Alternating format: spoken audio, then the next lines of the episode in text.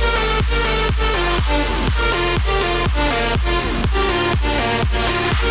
back.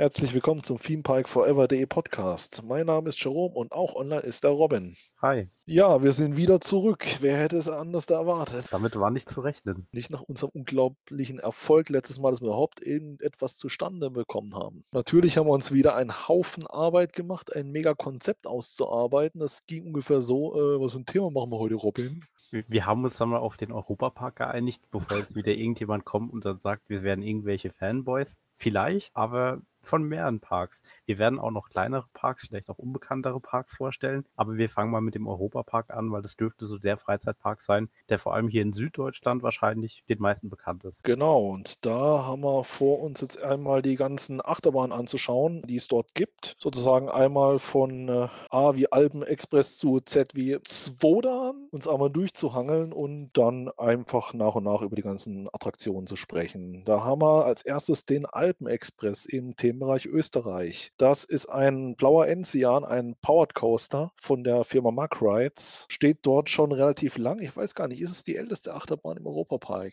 Es müsste die älteste sein. 1984 dürfte also die älteste sein. Also wenn ihr diese Passage hört, ist es richtig. Das Ganze wurde vor ein paar Jahren modernisiert bzw. einmal umgebaut noch. Früher war das eine reine, ich sage mal, Real-Life-Attraktion und dann wurde zusätzlich äh, VR verbaut. Bedeutet unter dem Begriff Coastiality, auch von, ich meine, Mac, ist es Mac Next oder Mac Media? VR Coaster und Mac, Mac Rides, Mac Media, man weiß es nicht. Man weiß es nicht. Eine große Kooperation. Wird praktisch VR angeboten, bedeutet, man bekommt Headsets aufgesetzt und je nachdem auch einen Film gezeigt, hoffentlich einen Film angezeigt, der dann praktisch bei der Fahrt einem gezeigt wird, wo man sich natürlich auch frei bewegen kann mit dem Kopf und etc. sich im Film entsprechend synchronisiert rumbewegen kann. Das Ganze ist allerdings nur alternativ, also das klassische Erlebnis, was davor unter dem Namen Grottenblitz existiert hat, gibt es praktisch weiterhin auch noch. Ist dann im Prinzip eine separate Anstell-Queue. Quasi eine Erweiterung zum bestehenden Ride und war auch damals so der Prototyp, kann man sagen, von den ersten VR-G-Versuchen, die Mark Rides damals gemacht hat. Die haben mit der Uni Kaiserslautern die äh, VR-Coaster GmbH gegründet und das war quasi so der erste Versuch, Achterbahnen mit VR irgendwie zu verheiraten, weil bis dato war das eigentlich in Freizeitparks noch relativ unüblich und unbekannt, dass man mit VR auch bestehende Attraktionen eventuell aufwerten kann. Genau, allerdings hat man ja auch ohne VR da relativ viel zu sehen.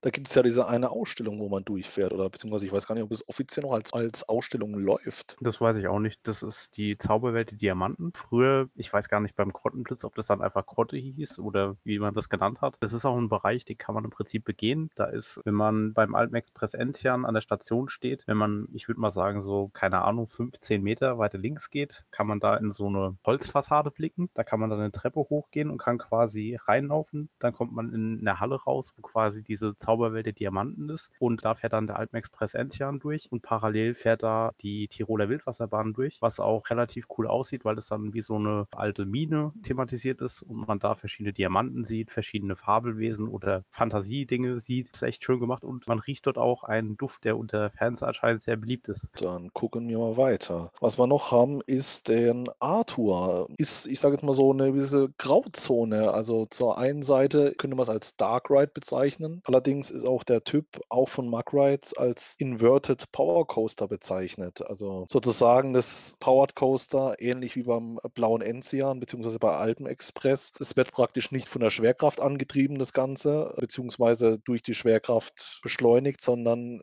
es gibt Elektromotoren, die dann über eine Stromschiene versorgt werden und dann einmal das Ganze antreiben, beziehungsweise ja, entsprechend die Fahrtgeschwindigkeit steuern. Wenn man das jetzt relativ idiotisch erklären würde, könnte man sich einfach den Alpen Express Enzian mit dem Zug, wie er ist, verkehrt herum vorstellen, dass quasi die Schiene an der Decke ist, die stromführende und unten hängt der Wagen dran. So sieht es dann bei Arthur im Prinzip aus. Genau, das Ganze ist eine der wenigen externen eingekauften Lizenzen im Moment und zwar bezüglich des Films Arthur und die Minimoys von dem Regisseur Luc Besson. Mit dem hat der Pike allerdings auch noch ein paar Mal Mal dann auch parallel gearbeitet. Beispielsweise bei der Eurosat gibt es auch nochmal Coastiality, wo auch eine Lizenz von ihm zum Einsatz kommt. Valerian, genau, das hat er auch produziert. Was man bei Arthur und die Minimoys sagen kann, was relativ ungewöhnlich vielleicht war, war zumindest das äh, Bügelsystem, das man dort verwendet hat. Die Bügel kommen quasi von oben runter und drücken quasi nur auf die Schenkel. Das heißt, man hat die kompletten Arme, kann man frei bewegen und der Coaster, also wenn man dann losfährt, es ist ja erstmal sehr lange Dark Ride Part mit einer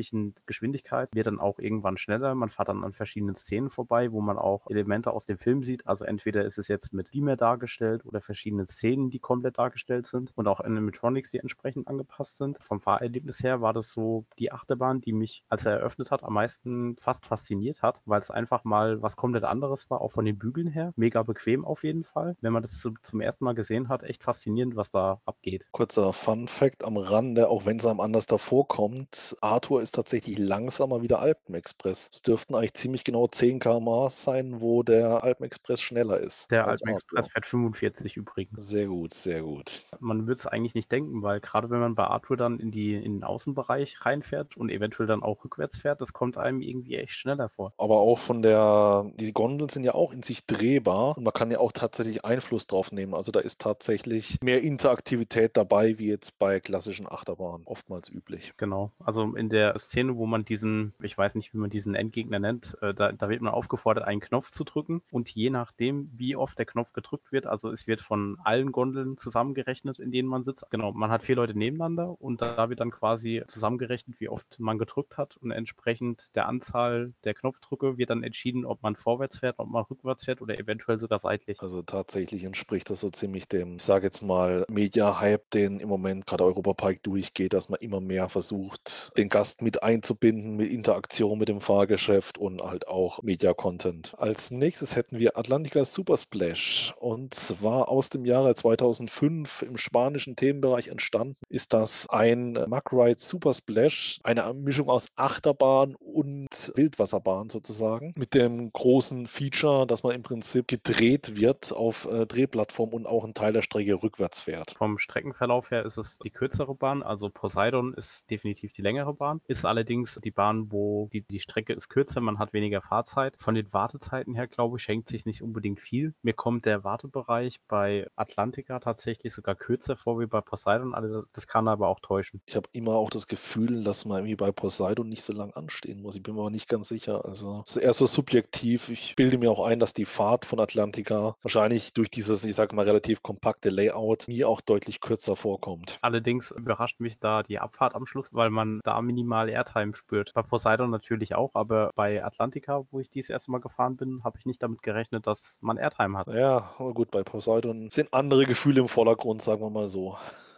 Andere Fahrtbewegungen, die da doch mehr auffallen. Und als nächstes haben wir den größten Freeride, den äh, der Europapark zu bieten hat. Die wohl heftigste Achterbahn, und zwar der sogenannte BAA Express aus Irland. Traue ich mich kaum.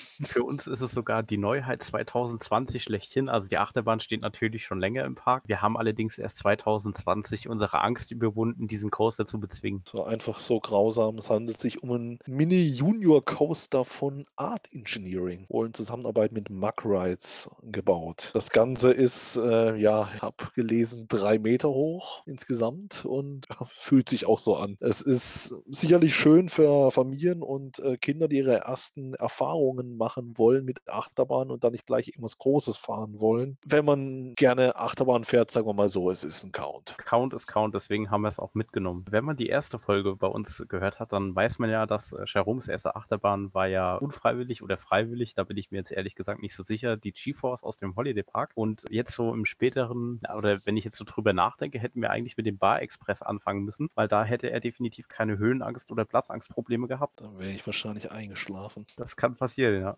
Ist alles tatsächlich liebevoll thematisiert und auch schön gemacht für Kinder, aber ja, wie soll ich's ausdrücken? Wenn man andere Achterbahnen fährt im Normalfall, kommt das einem doch eher vor wie eine Parodie auf eine Achterbahn vom Layout. Das Ganze ist im Prinzip, man wird man fährt raus aus der Station, gefühlt ein, 2 Meter hoch, eine Kurve, dann folgt ein First Drop, aka Schlagloch, wie man's bezeichnen möchte, und am Ende praktisch noch mal eine Kurve und dann kommt man wieder in den Bahnhof. Das Ganze wird fährt insgesamt mehrere Runden. Ich vermute mal, es wird wahrscheinlich variieren, je nachdem, wie groß der Andrang ist. Man muss auch dazu sagen, die Achterbahn liegt in Island, also im Themenbereich für Kinder. Früher war das auch das Kinderland oder wie man das genannt hat. Ich glaube, da war sogar mal 'ne Wiki-Lizenz drauf. Das kann durchaus sein. Da waren jedenfalls Wikinger. Ob das lizenziert war, weiß ich nicht. Aber aus meinen Kindertagen kann ich mich daran erinnern, dass auch der Rutschturm, den ich dort gefeiert habe, den es immer noch gibt, wikingermäßig thematisiert war. Ja, das Ganze ist auch relativ versteckt, von daher 'ne Achterbahn, wo, glaube ich, sehr viele Leute ein wir eingeschlossen, praktisch wahrscheinlich relativ häufig vorbeilaufen, ohne es wirklich zu merken. Ist alles sehr kompakt. Dann haben wir als Nächstes aus Island Blue Fire Mega Coaster, powered by aktuell ist es, glaube ich, Nord Stream 2. Ja, das kann durchaus wechseln. Aber ja, aktuell ist es so. Davor war's, äh, Gazprom, haben sie sich praktisch 'ne Lizenz geschnappt. Man kommt dann praktisch, bevor man in die Ach in die eigentliche Achterbahn reinkommt, äh, durch so 'n Werbepalast, wo halt, äh, vorher praktisch Stuff von, äh von Gazprom drin war und jetzt dann mit verschiedenen Projektionen einem die Welt von Nord Stream 2 im Prinzip vorgestellt wird. Man kann das allerdings auch umgehen, wenn man die also, wir als wir dort waren, hatten wir Glück, dass Virtual Line, äh, lief. Mit Virtual Line kann man quasi die Halle skippen. Da bekommt man 'n Ticket, das ist für 'n gewissen Zeitraum gültig über die entsprechende Europa-Park-App. Oder man hat Glück und es gibt ja auch diese Distanzradar-App, die man während der Corona-Zeit entwickelt hat. Da hat man dann auch Freikarten teilweise bekommen, also so Gewinnspiel, wenn man sich an die Abstände gehalten hat. Das haben wir tatsächlich auch mehrfach bekommen. Und da kann man dann quasi sich 'ne Zeitkarte, äh, lösen für Blue Fire. Da gibt's dann 'n separaten Eingang, wo man dann quasi an der Halle vorbeigeschleust wird links, den Themenbereich skippt und dann quasi im Single-Rider-Bereich rauskommt. Eigentlich ist es genau die Route, wo man im Normalfall oder ich sage mal vor Corona, äh, als Single Rider gegangen ist. Ist jetzt natürlich die Frage, wie man das dann in Zukunft regelt. Allerdings ist das genau die bisherige Line. Wie so viele Anlagen ist es von Microrides im Europapark, ist ja auch sozusagen der Haus und Hoflieferant. Bezeichnet das Ganze als Mega Coaster. Man muss jetzt hier vorsichtig mal das Mega in Klammer setzen. Es ist praktisch äh, das Modell nennt sich Mega Coaster von, äh, Microrides. Im Normalfall bezeichnet man im Achterbahnjargon Mega Coaster als Achterbahn über einer Höhe von 45 Meter. Das Ganze erfüllt Blue Fire streng genommen nicht. Das ist tatsächlich etwas kleiner, was Microrides da gebaut hat. Allerdings tut das dem Spaß nicht wirklich viel Abriss. Das Ganze ist ein Launch Coaster. Das Ganze ist 'n LSM-Lounge, der ist Microrides typisch etwas softer tatsächlich, wie man's jetzt von anderen, ich sage jetzt mal, mehr actionlastigen Achterbahnen kennt. Beispielsweise Taron aus'm Phantasialand ist ja auch LSM, ist nicht wirklich vergleichbar an der Stelle. Also, Microrides benutzt da tatsächlich einen relativ soften Lounge. Man muss aber auch dazu sagen, wenn man solche Achterbahnen nicht gewöhnt ist, ist es trotzdem beeindruckend. Das ist trotzdem 2,5 Sekunden von 0 auf 100. Meckern in dem Sinne auf hohem Niveau, aber wenn man schon 'n paar Achterbahnen in die Richtung gefahren ist, kommt einem das deutlich softer vor wie jetzt von anderen Herstellern, je nachdem. Man muss auch dazu sagen, dass bei Microrides beziehungsweise bei der Familie Mack war ja immer die Familie im Vordergrund und im Blue Fire Mega Coaster hat sich die Familie damals in neue Horizonten gewagt, weil das war quasi die erste Achterbahn mit Inversion im Europapark und dann auch noch 'n Looping und das Layout allgemein, äh, einzusetzen. Da war der Senior-Parkchef, also das war damals noch der Franz Mack, der war da wohl nicht so begeistert, konnte allerdings irgendwann wohl von seinen Söhnen überzeugt werden. Und ich würde auch sagen, äh, sagt jetzt auch selber die Familie Mack mittlerweile, dass das definitiv 'ne gute Entscheidung war, die Blue Fire zu bauen. Und man sieht auch, dass Blue Fire 'n erfolgreiches Modell ist, weil einige Parks einfach das Modell gekauft haben und teilweise sogar das identische Layout übernommen haben. Genau, das hat ich meine auch sogar mal gehört zu haben, äh, der Franz Mack, der wollte ursprünglich ja nicht so hohe Achterbahnen bauen, weil er meinte, er hat selbst wohl Probleme gehabt mit der Höhe und hat dann, äh, gesagt gehabt: „Ich möchte da nicht hochklettern und also schicke ich keinen anderen da hoch und tue das der Person an“, mal am Rande erwähnt. Allerdings mit äh, solche großen Anlagen werden ja mittlerweile eh praktisch am Boden gefertigt und dann muss ja praktisch nur noch zum Aufbauen wirklich geklettert werden da hoch und das Zeug dann praktisch einmal miteinander verbunden werden. An der Stelle kann ich vielleicht noch 'n Videotipp geben. We wenn irgendjemand von den Zuhörern hier Ronny Schäfer 'n Begriff ist, der Meister der Kräne, diese Dokumentation, ich weiß grad nicht mehr, wie sie heißt, sollte man als Achterbahn-Fan gesehen haben. Da lernt man einiges, äh, Nützliches.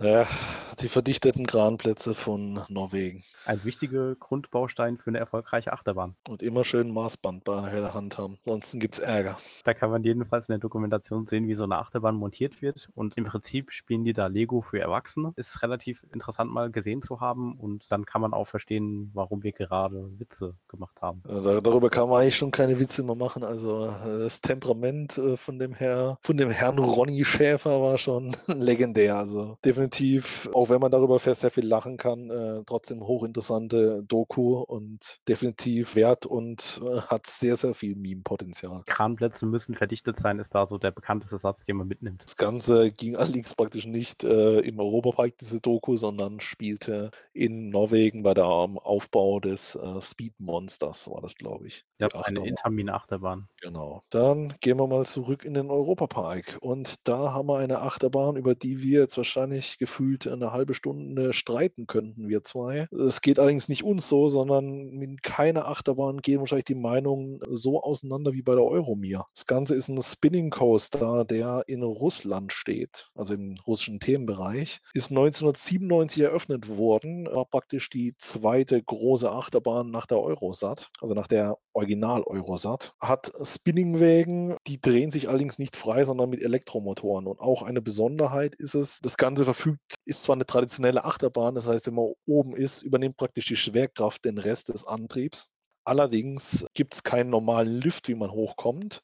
Also zumindest nicht im klassischen Sinne, dass man eine gerade Strecke hochgezogen wird, sondern es kommt ein sogenannter Trommellift zum Einsatz. Der wurde hauptsächlich von der Firma Mack entwickelt, beziehungsweise äh, in dieser Form gebaut. Es gibt noch andere Trommellifte von anderen Herstellern, die funktionieren aber vom Prinzip her etwas anders da. Die Euromir dürfte bis heute tatsächlich die höchste Achterbahn sein, die über einen Trommellift verfügt. Also Trommellift kann man sich vorstellen, es gibt eine normale Achterbahnschiene, die dreht sich einmal im Kreis, wie in so einer, sag ich mal, Wendeltreppe nach oben. Und in der Mitte dreht sich ein sogenannter Drehkörper, besteht praktisch aus so einer Art Röhre. Und obendrauf ist dann so eine Rakete, also eine russische Rakete als Thematisierung. Der Zug hat dann praktisch an einer Seite am vordersten Wagen geht da so eine Stange raus mit so einem Rad. Und und anhand dieser Stange hakt er sich praktisch in diesen Drehkörper in der Mitte ein. Und dieser Drehkörper, der sich permanent dreht, zieht dann praktisch den Zug um sich herum und diese Wendeltreppen nach oben. Das sind natürlich keine Treppen, sondern normale Achterbahnschienen, aber dass man das Prinzip ungefähr verstanden hat. Oben übernimmt dann praktisch wieder die Schwerkraft. Während dem Hochfahren drehen sich dann die ganzen Wegen stellenweise, mit großer Ausnahme vom ersten Wagen, da dieser praktisch das Zugteil ist, was die ganze Geschichte nach oben zieht oder woran die diese ganze Geschichte eingeklinkt ist, kann sich der Wagen zumindest bei der Strecke nach oben nicht drehen. Sobald man dann oben angekommen ist, äh, gibt es dann so eine Art, ja, man könnte es als wilden Mausteil bezeichnen, wo die Gondeln elektrisch auch gedreht werden. Das Ganze, wie gesagt, sind zwar wilde Mauskurven, allerdings ist die Achterbahn jetzt nicht so schnell, beziehungsweise Kurven nicht so eng, als dass da wirklich das Feeling von einer wilden Maus aufkommen könnte. Es ist relativ entspannte Fahrt. Dann im Prinzip,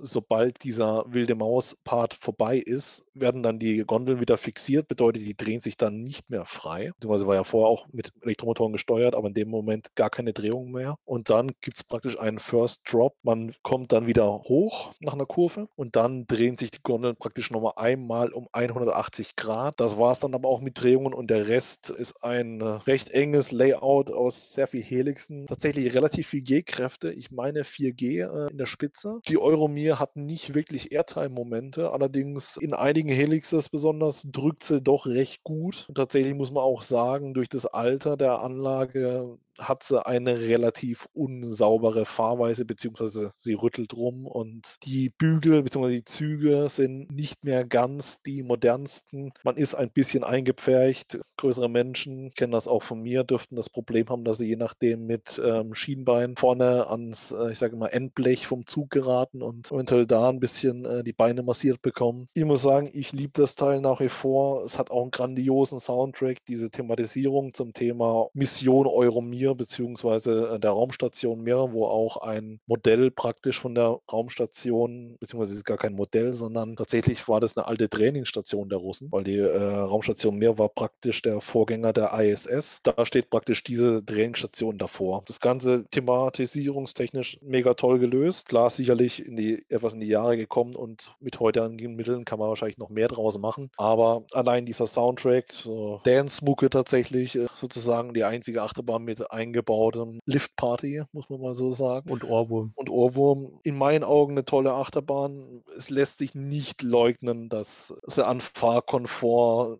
etwas eingebüßt hat. Wenn jetzt Robin was sagt, wenn ich ihn jetzt zu Wort kommen lasse, dann, dann kommt jetzt die ja, gegenteilige Aussage. Nein, so böse bin ich jetzt auch nicht. Tatsächlich ist es so, dass die Achterbahn bei Jerome und mir immer wieder zu unterschiedlichen Ansichten führt. Äh, eigentlich nur aus dem Grund, dass ich bin jemand, ich bin eigentlich empfindlich, würde ich jetzt auch nicht sagen. Aber die Achterbahn, die drückt halt tatsächlich. Und ich kann sie auch nicht immer fahren. Das ist eine der wenigen Achterbahnen, die bei mir auch mal den Tag ruinieren können. Das, das ist mir so mit Achter, anderen Achterbahnen eher selten passiert. Aber bei der Euromir ist durch die Helixe, die man am Schluss durchfährt und vor allem, wenn man die letzten Helix rückwärts fährt, habe ich mir da schon ziemlich böse den Magen entweder verdorben oder den Nacken ziemlich äh, komisch bewegt, weil man da halt äh, in eine Kurve gedrückt wird. Man weiß ja nicht, oder wenn man es mehrfach gefahren ist, weiß man schon, aber man äh, rechnet nicht damit, dass man direkt um die Kurve gerissen wird und das ist halt schon dann relativ unsanft. Definitiv aber von der Achterbahn her äh, eine schöne Achterbahn. Ich fahre sie auch gelegentlich schon, weil es ist für mich auch so eine Aussichtsfahrt, weil man gerade oben an den äh, Türmen relativ gut in den Park reingucken kann und ein bisschen schauen kann. Aber definitiv wäre es eine Achterbahn, der ich wünschen würde, dass sie erneuert wird. Unterstetig, unterstetig. Erneuert. Das heißt ja nicht, dass sie wegkommt, sondern dass man sie vielleicht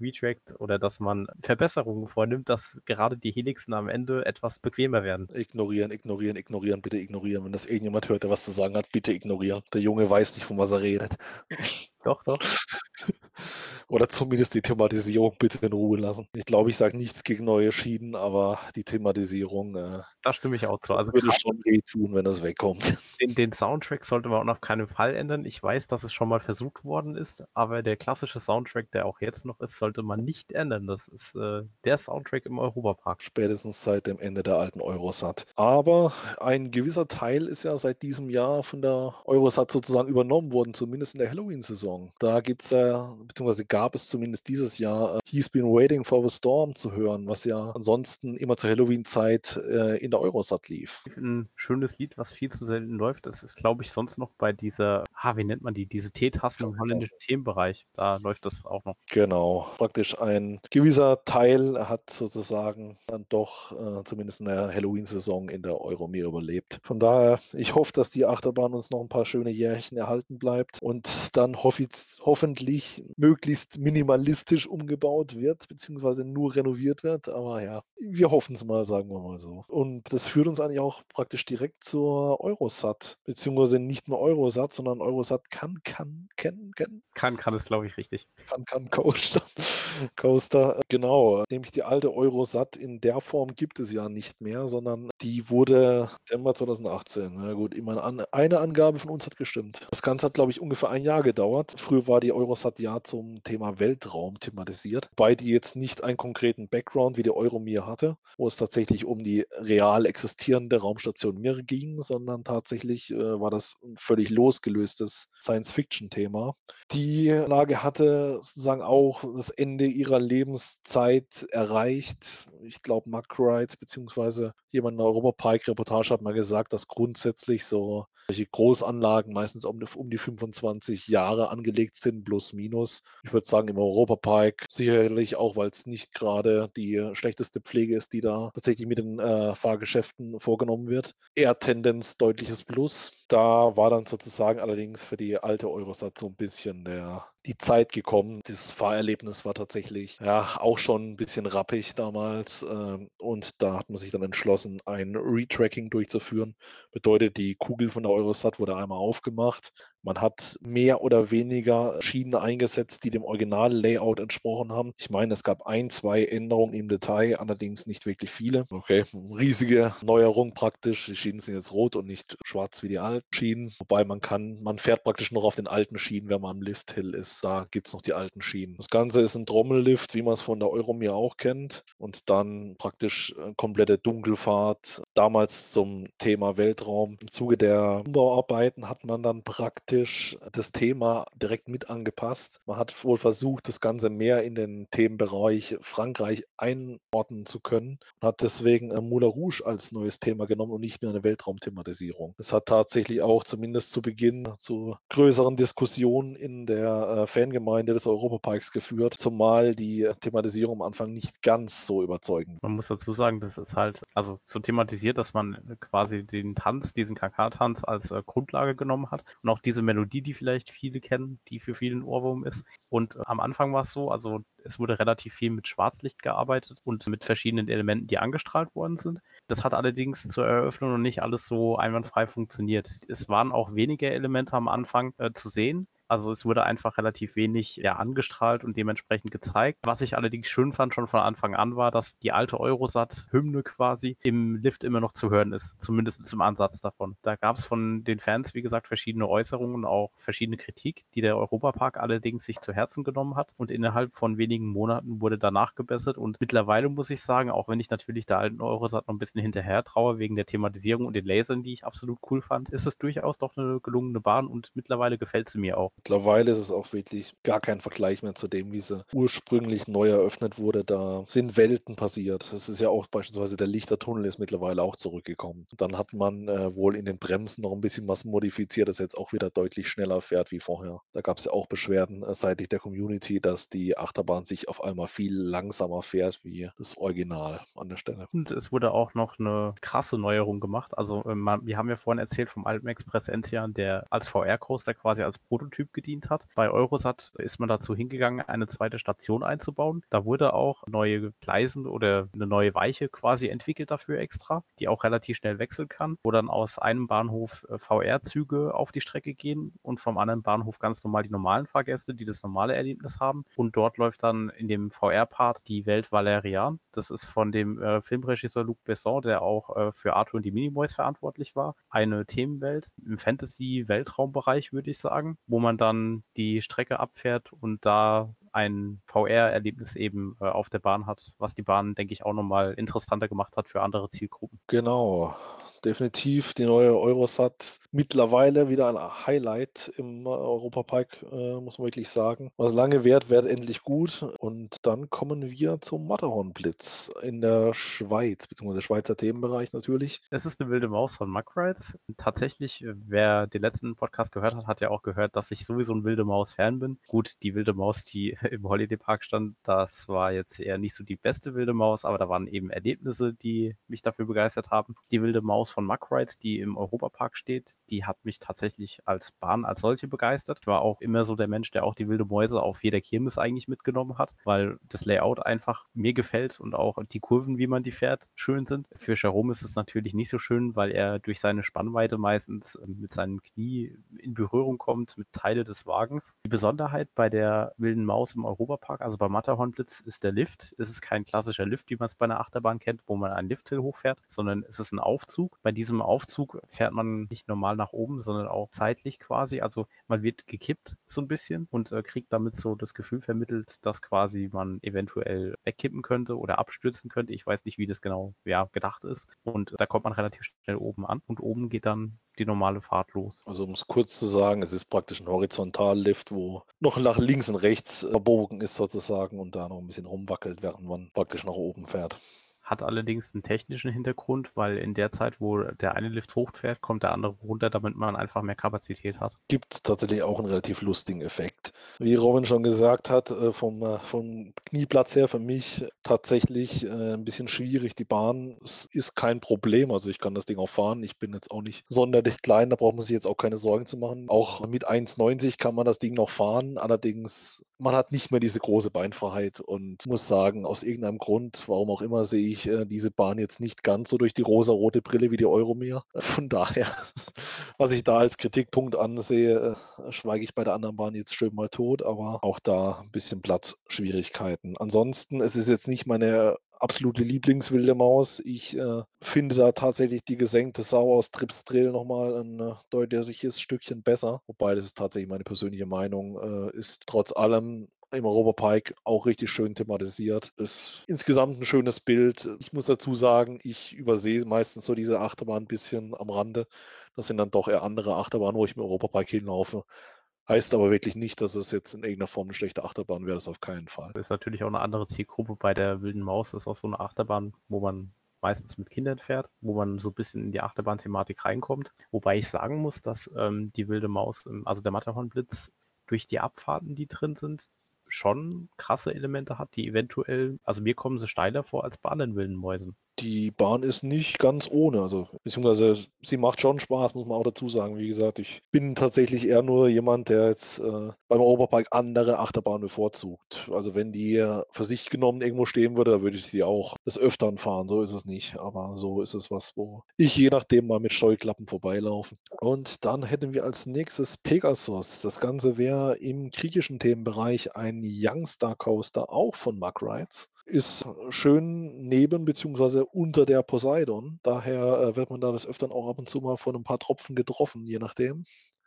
Besonderheit hierfür ist eigentlich täglich einen lustigen Verschiebebahnhof. Und zwar parkt einmal der zweite Zug, wenn er nicht im Einsatz ist, praktisch unter dem Bahnhof und kann dann praktisch hochgefahren werden. Auch eine Besonderheit im Prinzip, der Lift-Hill ist jetzt kein Kettenlift, sondern tatsächlich ein Reibradlift. Bedeutet, es gibt einfach verschiedene Reibradmotoren, wo dann einmal den Zug hochziehen an der Stelle. Ich muss sagen, für eine Familien- bzw. Kinderachterbahn macht die wirklich Spaß. Also da ist in dem Bereich für mich tatsächlich relativ weit oben anzusiedeln, das Teil. Da habe ich auch wenig Vergleiche von anderen Parks, wo ich sagen könnte, die haben sowas ähnliches. Ähm, das war auch so die, die erste Achterbahn, die ich mit meinem Neffen damals gefahren bin. Ist wie gesagt für Kinder ein perfekter Einstieg eigentlich in das Achterbahn-Thema. Also neben dem Bar Express, den Bar Express kann man natürlich auch mit noch kleineren Kindern fahren. Aber auch als Erwachsener, man kann sich ruhig mal reinsetzen. Normalerweise Wartezeiten halten sich dort echt in Grenzen, weil die meisten Leute die Achterbahn gar nicht finden. Ist, ist eine Achterbahn, die man ruhig fahren kann. Das Teil macht mega Spaß und je nachdem lässt es einen auch gar nicht mehr los. Also ist zumindest mir ein, zwei Mal schon passiert, dass da plötzlich dann die Bügel nicht mehr aufgehen, da muss ein Operator praktisch äh, das Ganze mechanisch entriegeln. Fesselnde Angelegenheit, äh, auch Spaß beiseite, das macht Spaß. Es kann nur sein, dass man ein bisschen nass wird durch äh, Poseidon. Ist auch eine Achterbahn, die zu Traumatika abends noch fährt. Also abends hat es auch einen gewissen Charme und ist echt schön. Tatsächlich, äh, da sind, äh, oh Gott, ist das eine Lichterschlange? Gute Frage, aber irgendwie so eine Art Lichterschlauch läuft da auch je nachdem entlang an den Schienen und wird dann auch beleuchtet. Also hat tatsächlich im Dunkeln was, muss man echt sagen. Genau. Und dann bleiben wir am besten gerade im griechischen Themenbereich. Da haben wir nämlich Poseidon, wie eben schon angesprochen. Das Ganze ist ein Watercoaster, auch von Mack Rides. Tatsächlich der älteste Watercoaster im äh, Europapark, wenn man jetzt noch als artverwandtes Fahrgeschäft mal die Atlantica Super Splash sieht. Ich finde, Poseidon hat ein deutlich interessanteres Layout, also ist auch deutlich länger. Man hat jetzt, man fährt zwar nicht rückwärts, aber man hat praktisch zwei Achterbahnpassagen. Man muss aber auch dazu sagen, äh, Poseidon schlägt. Man muss es halt wirklich sagen. Ja. Also dagegen fährt die Euromir gefühlt noch komplett flüssig. Da ist äh, überhaupt nichts bei der Euromir und bei Poseidon, da rappelt es doch mittlerweile recht gut. Da macht das Teil trotzdem mega Spaß und ich finde, man sitzt auch relativ angenehm drin. Also es ist jetzt nicht so, dass man sich da bei jedem Rütteln irgendwie anschlägt und in irgendeiner Form verletzt, sondern ich finde, es macht Spaß. Die Bahn hat ihren Charakter es rüttelt halt. Es ist auch die einzige Wasserbahn, die ich bei Minustemperaturen ohne Probleme noch fahre. Gut, man muss aber auch dazu sagen, auch da wird man gut nass. Das sollte man definitiv nicht unterschätzen, aber das Teil macht nach wie vor Spaß. Es hat sicherlich auch normale Bootsfahrpassagen drin, wo man doch relativ lang rumdümpelt. Bin mir jetzt nicht mehr ganz sicher, aber ich glaube, das Ganze kommt über sechs Minuten äh, Fahrzeit im Normalfall. Auch äh, sehr vieles halt so langsames Rumgefahren ist, aber das Teil macht Spaß. Man wird gut nass, hat ein paar doch überraschend intensive äh, Fahrfiguren drin. Äh, Gerade so eine Helix im ersten Teil hat durchaus was. Also da drückt es durchaus und zusammen mit den Fahreigenschaften mittlerweile etwas rappelig, aber macht mega Spaß. Und die Thematisierung gehört für mich, obwohl die Achterbahn jetzt, glaube ich, mittlerweile schon um die 20 Jahre alt ist, tut äh, echt äh, um nichts anderen Achterbahnen hinterherstehen. Also die Thematisierung ist auf einem Niveau, dürfte in meinen Augen mit die schönste sein im Europapark. Kann sich sehen lassen, definitiv. Ist auch die Bahn, die ich bei jedem Wetter fahre, also unabhängig jetzt von Regen, Eis, Wärme. Im Sommer ist es definitiv was, was man mitnimmt, im Winter nimmt man es mit. Ist eine Wasserachterbahn, die Spaß macht. Und war auch mehr oder weniger so eine der Bahnen, mit denen ich mir Achterbahnen dann so ein bisschen vertrauter gemacht habe und halt noch andere Achterbahnen, die man da noch so fährt. Genau. Und dann haben wir im Prinzip wieder im Schweizer Themenbereich die Schweizer Bobbahn. Das Ganze ist, glaube ich, der Prototyp von der Bobbahn von Muck Rides. Für die, die Bobbahn nicht kennen, das ist praktisch keine klassische Achterbahn auf normalen Schienen, sondern man hat im Prinzip wie so eine Art Eistunnel, obwohl er nicht aus Eis ist, wo man dann praktisch in so einem längeren Zug durchfährt. Allerdings ist dieser Zug dann praktisch in dieser Schiene stellenweise frei und kann sozusagen da drin rumpendeln, beziehungsweise so seinen eigenen Weg runter zu es finden, indem sie jetzt nicht schienengebunden vielleicht mal ein paar Zentimeter nach links oder nach rechts versetzt runterfährt. Also ist praktisch jede Fahrt abhängig von der Beladung, von dem Zug, ein Unikat, um es mal so auszudrücken. Macht mega Spaß, wird leider immer exotischer, das Fahrgeschäft. Ich weiß gar nicht, ob die das noch offiziell vertreiben überhaupt. Äh, allerdings die Kosten für dieses Fahrgeschäft, das Ganze zu bauen, steht mittlerweile fast äh, zu keiner Relation mehr zu normalen Kosten beim Bau von ähnlichen Achterbahnen. Von daher wird da wahrscheinlich auch nicht mehr sonderlich viel in die Richtung passieren äh, in der Achterbahnwelt. Es wird leider etwas exotisches Fahrgeschäft, aber macht definitiv mega Spaß. Und wenn man schon mal da ist, sollte man das unbedingt mal mitnehmen. Ist äh, eine sehr schöne Achterbahn. Ungewöhnlich, wie gesagt, vom Typ her. Leider viel zu selten in Deutschland, aber kann man definitiv mitnehmen. Und ist auch äh, eine Achterbahn, wo man dann hintereinander sitzt, was denke ich auch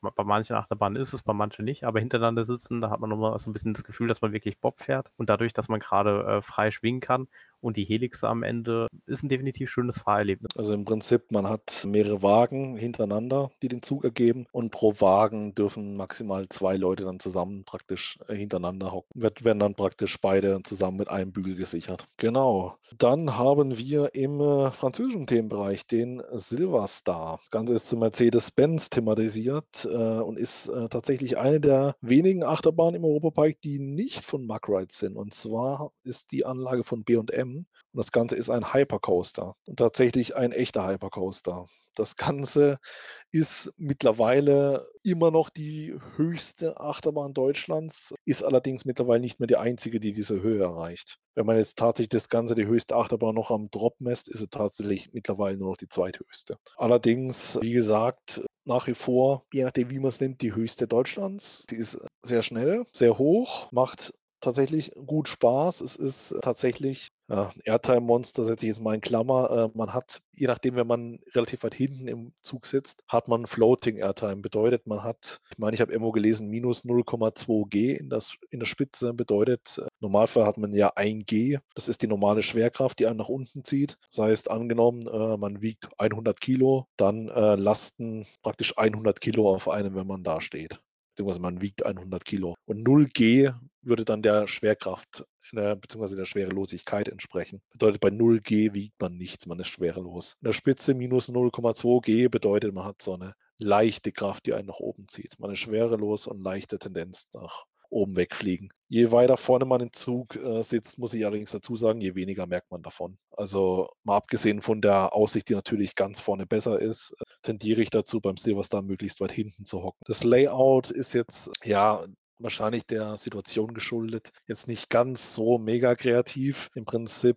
man wird erstmal hochgezogen, man hat einen First Drop, danach gibt es eine Kurve nach links und dann fährt man praktisch äh, den kompletten Parkplatz entlang. Bedeutet aber auch, es gibt jetzt nicht sonderlich viele Kurven, sondern man hat praktisch Airtime-Hügel nach Airtime-Hügel. Dann am Ende kommt eine Linkskurve, praktisch eine 180-Grad-Kurve, dann die Strecke praktisch nochmal zurück, wieder mit Airtime-Hügeln, Airtime-Hügeln, sonst wie und dann am Ende nochmal ein paar Kurven und dann ist man praktisch schon wieder in der Schlussbremse. Ist auch die Achterbahn, die bei uns äh, meistens dafür verwendet wird, um das Fahrzeug zu ordnen, weil wir beide das Talent haben, dass wir uns nicht immer die Reihe merken. Deswegen immer möglichst auffällige Autos kaufen. Dann kann man durchaus, äh, je nachdem, wenn man ungefähr eine Ahnung hat, wo man suchen muss, vom Silverstar das eine oder andere erkennen. Das ist tatsächlich, äh, es äh, klingt lächerlich, aber es funktioniert. Und Fahrspaß hat die Achterbahn natürlich auch. Also ich finde auch durch die relativ hohen Sitze, äh, ich bin jetzt kein Zwerg, aber wenn ich in der Achterbahn sitze und wenn man dann runterfährt beim First First Drop, meine Beine schweben dann etwas. Und gerade wenn man so ein bisschen aus dem Sitz gezogen wird bei den Airtime-Hügeln, steht man auch wirklich. Also mir macht das halt echt äh, riesig Spaß. Wie gesagt, wie eben kurz erklärt, das ganze Floating Airtime bedeutet, man ist praktisch um die Schwerelosigkeit herum in dem Bereich. Im Gegensatz jetzt zu einer Expedition GeForce beispielsweise, wo man wirklich, äh, ich glaube, bei der GeForce ist es minus 1,1 G, wo man dann praktisch eine Negierung bzw. eine Umdrehung der Schwerkraft erlebt, ist es da praktisch eine Schwerelosigkeit mit leichter Tendenz zum nach oben fliegen sozusagen. Ist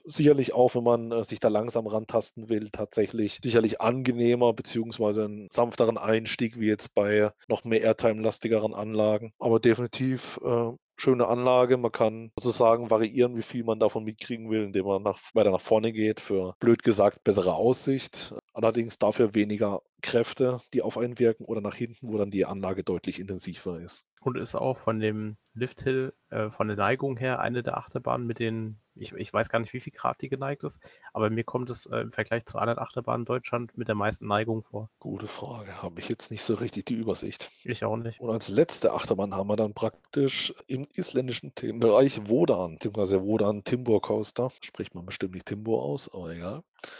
Oh, stimmt sogar. Das klingt irgendwie falsch, aber gut. Das Ganze ist auch nicht von Mark Wright, sondern von GCI äh, und zwar ein normaler Woody, also ein Holzachterbahn in dem Sinne. Die Anlage selbst fährt sich doch recht actionreich und überraschend starke Airtime, die äh, man jetzt auf den ersten Blick der Anlage je nachdem gar nicht so zutraut. Ich finde gerade dieser First Drop äh, haut richtig rein, was Airtime angeht. Definitiv, das kommt auch äh, unerwartet. Auf jeden Fall auch mega thematisiert, also auch der Anstehbereich ist auf einem Thematisierungsniveau, das habe ich bis jetzt selten irgendwo gesehen, sagen wir mal so. Also zur nordischen Mythologie alles thematisiert, super spannend, kann man nur empfehlen. Also da gehört praktisch schon die äh, Schlange, äh, die Anstehschlange gehört praktisch schon zur Attraktion. Definitiv, weil man auch Einblicke in Holzachterbahnen erhält, die man in anderen Freizeitparks so eventuell nicht sieht. Also wenn ich da jetzt gerade zum Beispiel an Trips Drill denke, wenn man da bei Mammut sich anstellt, da sieht man zwar auch verschiedene Bestandteile der Achterbahn, allerdings jetzt äh, nicht so viel, wie man es bei Wodan sehen kann. Und man sieht natürlich auch Unterschiede zwischen äh, den Achterbahnbauarten, wie CGI baut und andere Hersteller baut. Es ist doch interessant, sich das mal genauer anzugucken. Genau, ist definitiv spannend. Gut, äh, Trips Drill, äh, Mammut ist nochmal eine andere Hausnummer. Ich bin, ich mag Mammut, muss ich dazu sagen, aber ich bin immer noch der Meinung, das ist eine Stahlachterbahn, die sich als Holzachterbahn sehr gut verkleidet hat. Die fährt also, sehr sanft, also kannst du als Holzachterbahn schwer vergleichen. Ich finde auch von den Holzachterbahnen, die ich bis jetzt gefahren bin, ist nach wie vor bei mir Wodan die Achterbahn, die ich am liebsten fahre, weil sie einfach die, die Eigenschaften hat, die eine Holzachterbahn haben muss. Definitiv eine gewisse Grundrappeligkeit ist dabei, hat aber das bringt das Material mit sich, wenn es nicht gerade Mammut ist. Man merkt einfach, das, das hat eine eigene Seele, also man muss sowas gefahren haben, das ist deutlich lauter, das ist rüttelt mehr, macht mega Spaß. Definitiv ein großes Highlight im Europapark. Man merkt es aber auch an den Wartezeiten, dass die Attraktion doch, doch sehr die Massen begeistert begeistert. Also im Hochsommer, da steht man doch recht lange meistens. Wir haben auch schon erlebt, dass, äh, gut, wir hatten durch dieses Virtual Line und die ganzen zusätzlichen Dinge, die sich geändert haben, Momente erlebt, wo wir gar keine Wartezeit haben. Das war natürlich sehr gut. Da ist auch ein On-Ride entstanden. Ich bin mir noch nicht sicher, ob wir das hochladen, aber eventuell wird es kommen. Und es ist eine Achterbahn, die ich definitiv öfter fahren würde, wenn die Wartezeit teilweise humaner wäre. Aber es gibt auch Tage, gerade unter der Woche oder wenn es regnet, da sind die Leute teilweise ein bisschen abgeschreckt und fahren es dann nicht. Ich muss zusagen, äh, wenn es regnet, macht das auch vielleicht weniger Spaß, tut vielleicht auch ein bisschen weh, aber ich mache es trotzdem, also gefällt mir. Und für eine Holzachterbahn wirklich. Klar, entsprechend eine Holzachterbahn, sie fährt so ein bisschen rüttelnd, aber wenn man es jetzt vergleicht mit äh, Bandit aus dem Moviepark, dagegen könnte man meinen, dass sich wo dann tatsächlich eine dass es sich da um eine Stahlachterbahn handelt, die sich als Holzachterbahn verkleidet hat. Das ist tatsächlich in keinem Vergleich. Man muss auch dazu sagen, äh, so eine Holzachterbahn ist auch sehr intensiv in der Pflege. Wodan wird auch regelmäßig geretrackt, wo auch viele Teile der Schiene dann ausgetauscht werden, was einfach bei einer Holzachterbahn nicht zu vermeiden ist. Und dadurch, dass die Familie Max sowieso sehr an die Pflege ihrer Fahrgeschäfte interessiert ist, merkt man auch Wodan an, die ist echt top in Schuss und macht Spaß. Äh, finden wirklich zumindest jeden Winter Arbeiten statt, wo Teile der Strecke ausgetauscht werden. Das ist tatsächlich, da sind die schon extrem hinterher, muss man wirklich sagen. In diesem Sinne, als als kleines Fazit, es ist eigentlich für jeden was im Europapark dabei. Für kleine Kinder oder auch für größere, die dann doch nur ihren Spaß haben wollen. Was mir so ein bisschen fehlt im Europapark, sind tatsächlich diese harten Thrill Rides. Die hat's gut, äh, Wodan könnte man da mit reinklammern eventuell. Auf ihre Weise auch eine Euromir meiner Meinung nach, aber ja gut, da stehe ich wahrscheinlich alleine da. Kann man vielleicht noch in den Faktor, in den, äh, in den Punkt reinzählen, aber größtenteils man, man spürt halt, der Park ist auf Familie ausgelegt, auf Familien mit Kindern und das haben sie doch sehr gut getroffen, mit äh, durchaus sehr viel Liebe gemacht alles. Gerade für Familien kann man unbedingt empfehlen oder auch für Leute, die jetzt nicht wirklich permanent in irgendwelchen Freizeitparks hocken wie wir. Für solche Menschen ist da auch alles dabei, muss man wirklich sagen. Und selbst für Leute, die permanent im Freizeitpark hocken wie wir, ist es auch interessant. Also äh, von den Parkbesuchen her, jetzt letzte Saison oder die Saisons davor, kann man sagen, waren wir relativ häufig im Europapark was aber auch daran liegt, dass man, egal welches Wetter man hat, da sehr viele Möglichkeiten hat. Also ähm, wenn es zum Beispiel auch schlechteres Wetter ist, es regnet oder irgendwie schneit oder irgendwas ist, hat man im Europapark sehr viel Indoor-Alternativen, was ich zu schätzen weiß. Und ansonsten die, die Stimmung, die Thematisierung im Park und die Gastronomie sind definitiv Gründe, wieso man ruhig öfters kommen kann. Und die Attraktionen, die dort stehen, also auch so eine Blue Fire oder eine Silverstar, ähm, freue ich mich jedes Mal, wenn ich die fahre. Die kann ich äh, im Jahr 20 Mal fahren. Ich freue mich 20 Mal wie ein kleines Kind. Definitiv sehr zu empfehlender Park. Wie gesagt, gerade für die Zielgruppe Volltreffer. Und dann würde ich sagen, verabschieden wir uns wieder mal für heute und wünschen euch noch einen schönen Tag. Und ich übergebe jetzt mal schön an unsere äh, Social Media Queen Robin. Social Media Queen, was eine Überleitung. Wir haben auch schon im letzten äh, Podcast gesagt, dass wir natürlich an eurem Feedback interessiert sind. Ein bisschen Feedback hat mich ja schon erreicht. Jedenfalls danke dafür. Klar, wir sind jetzt noch am Anfang, also wir sind jetzt nicht die Profi-Podcaster. Wir arbeiten dran, aber ich denke mal, dass wenn ihr da weiter Interesse habt, es noch weiterhin Content von uns geben wird. Wir haben definitiv noch genug Themen, über die wir reden können. Wir sind allerdings auch offen über Themen, wenn ihr irgendwelche Themenwünsche habt oder vielleicht irgendeinen Park habt, den wir jetzt vielleicht gar nicht auf dem Schirm haben oder auch ähm, einfach Erfahrungen austauschen wollt. Wir sind da, wie gesagt, ein bisschen länger dabei. Der äh, Europapark selbst war zum Beispiel auch für mich der Park, wo das ganze Hobby eigentlich eigentlich angefangen hat. Als Drei- und Vierjähriger war ich da das erste Mal im Park, habe mich da faszinieren lassen und da ging es quasi los. Äh, das zieht sich bis jetzt durch. Äh, ich bin jetzt 24, also habe entsprechend ein paar Jahre Freizeitpark auf dem Buckel. Europapark definitiv ein toller Park, den man empfehlen kann. Und wenn ihr Feedback habt, ihr könnt gerne uns das via E-Mail zum Beispiel zukommen lassen. Das wäre dann social media at teamparkforever.de. Schreibt man wie den Podcast oder über Facebook oder über Instagram. Und ja, wir freuen uns auf die nächste Episode mit euch. Bleibt weiterhin gesund und weiterhin viel Spaß mit diesem Podcast. Ciao. Ciao.